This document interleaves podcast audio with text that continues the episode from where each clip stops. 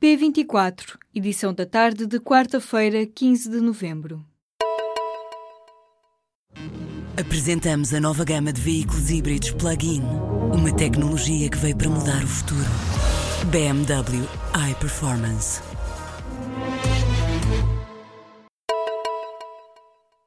O presidente de Angola afastou Isabel dos Santos do cargo de presidente da Sonangol. A informação foi hoje confirmada pela Casa Civil do presidente da República.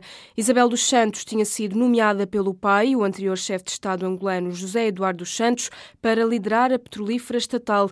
O cargo da empresária será agora ocupado por Carlos Saturnino, que foi recentemente nomeado secretário de Estado dos Petróleos e que tinha sido despedido da Sonangol por Isabel dos Santos. A empresária e filha do ex-chefe de Estado angolano, tinha sido nomeada para presidir a petrolífera em junho do ano passado. No comunicado divulgado ao início desta tarde, o governo angolano dá nota de que, juntamente com Isabel dos Santos, foram também exonerados os outros elementos do Conselho de Administração da Sonangol. Várias escolas de norte a sul do país estiveram a meio gás nesta quarta-feira por causa da greve geral de professores. A Federação Nacional de Professores diz que a adesão à greve nacional rondou os 90%. Segundo a FENPROF, foram 10 mil os professores concentrados à frente do Parlamento. Os docentes reivindicam o descongelamento das progressões das carreiras, a recuperação salarial dos anos de congelamento e, sobretudo, a contagem integral do tempo de serviço. Durante a tarde, a Secretária de Estado Adjunta e da Educação declarou que o governo está disposto a contabilizar este tempo integral para efeitos de carreira. Mas Alexandre Leitão confirmou à Lusa que no orçamento do Estado para 2018 não haverá verbas para garantir que a contagem de tempo de serviço dos professores durante o período de congelamento seja assegurada. Uma mulher morreu depois de ter sido baleada na última madrugada por engano pela PSP em Lisboa. As autoridades estavam numa perseguição policial que começou em Almada depois de um assalto a um multibanco. De acordo com o Diário de Notícias, o caso terminou na segunda circular. Foi já na rotunda do relógio que os agentes da PSP terão confundido a viatura dos assaltantes e atingido a mulher que acabou por morrer. Os assaltantes acabaram por conseguir fugir, mas entretanto um deles já foi detido. Ora, o Ministério da Administração Interna anunciou já esta tarde que a Inspeção Geral da Administração Interna abriu um inquérito para apurar as circunstâncias da morte da mulher. O caso está a ser investigado pela Polícia Judiciária. A Federação Portuguesa de Futebol anunciou nesta quarta-feira que apresentou uma denúncia à Polícia Judiciária e à Procuradoria-Geral da República da alegada fuga de documentos internos. Em causa estão relatórios da FPF que terão chegado às mãos do comentador televisivo Pedro Guerra. Durante a tarde, segundo a SIC Notícias, o dirigente acusado de ser responsável por esta fuga de informação apresentou demissão.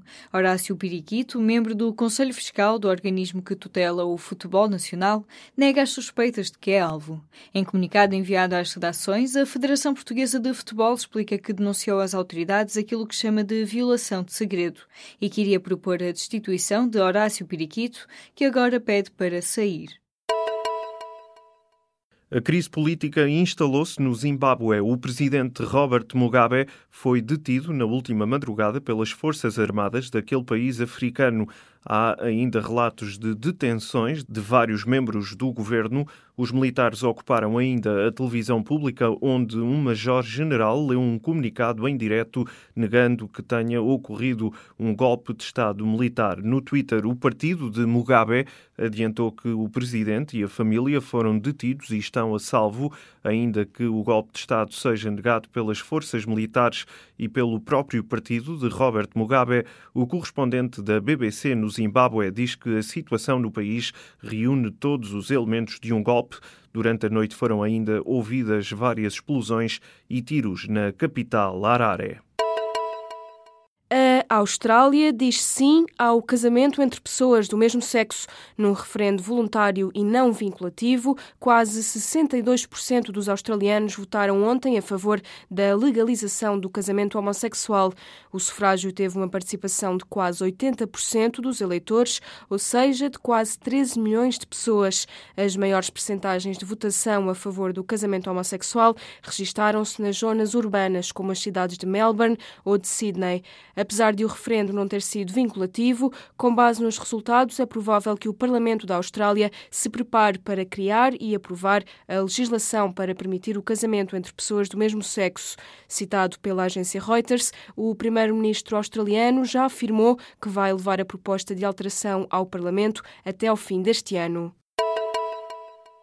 A Austrália garantiu nesta quinta-feira a penúltima vaga para o Mundial de 2018 em futebol, ao vencer em casa as Honduras por 3 bolas a uma.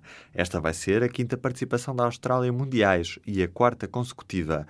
O melhor desempenho desta seleção foi a chegada aos oitavos de final em 2006. Resta ainda saber, no encontro entre Nova Zelândia e Peru, quem vai à Rússia. Hoje, às 2h15 da manhã, hora de Lisboa, as equipas tentam desfazer em Lima, a capital peruana, o embate a zero da primeira mão. Nesta altura já estão definidas 31 das 32 seleções participantes no próximo Campeonato do Mundo de Futebol, que decorre na Rússia no próximo ano. 13 coordenadores da Divisão de Intervenção nos Comportamentos Aditivos e nas Dependências da região do Norte demitiram-se em protesto contra o governo. Numa carta enviada à Administração Regional de Saúde do Norte, os profissionais falam numa situação de ingovernabilidade que já acontece desde que há cinco anos o governo decidiu extinguir o Instituto da Droga e da Toxicodependência. Os 13 coordenadores do Norte do serviço que tutela o tratamento das dependências decidiram então deixar os cargos porque estão descontentes com o atual modelo de gestão da estrutura, que fez também disparar as listas de espera dos utentes por uma primeira consulta. Também os responsáveis do centro do país põem a hipótese de demissão em cima da mesa. Já do lado do governo, o secretário de Estado adjunto da Saúde garantiu que vai avaliar o custo-benefício das diferentes propostas. O outono chegou e a seca continua. Dados do Ministério da Agricultura espanhol mostram que as reservas do Rio Minho e do Rio Douro estão com mínimos históricos. O Douro está a cerca de 30% da sua capacidade total e o Rio Minho a cerca de 39%. Só tinham sido registados valores similares em 94 e 95, mas não nesta altura do ano. O Instituto Português do Mar e da Atmosfera diz que a escassa precipitação e consequente seca extrema afetam a quantidade de água disponível na península. A severidade da seca costuma atenuar com a chegada do outono, mas neste ano houve antes um agravamento. O estado da nascente do Rio Douro, em Espanha, alertou para as consequências da seca nos caudais dos rios. A 27 de novembro, Portugal e Espanha vão debater este tema numa reunião promovida pela Comissão responsável pela coordenação da gestão das águas dos rios comuns. Os realizadores Tiago Guedes, Vicente Alves do O, Pedro Pinho e João Mário Grilo vão ter um apoio financeiro de 600 mil euros cada para fazer uma longa-metragem de ficção. O apoio do Instituto do Cinema e Audiovisual chega assim a quatro realizadores das 22 candidaturas a concurso, no total de 2 milhões e 400 mil euros entregues. O júri escolheu os guiões de A Herdade, de Tiago Guedes, Amadeu, de Vicente Alves do Osso, sobre o pintor Amadeu de Sousa Cardoso, Amanhã será outro dia, de Pedro Pinho, e Campo de Sangue, de João Mário Grilo. Este financiamento do ICA destina-se a realizadores que já tenham feito duas ou mais longas metragens de ficção.